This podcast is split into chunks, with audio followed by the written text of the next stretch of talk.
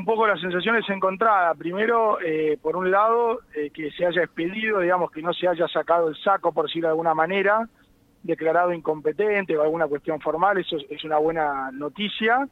Y por otro lado, bueno, claramente nosotros planteamos otra cosa, ¿no? Planteamos que, nuestro derecho esencial a la educación sí está siendo afectado y de manera inmediata, y es por eso que, vamos a realizar una, una apelación al fallo de la jueza.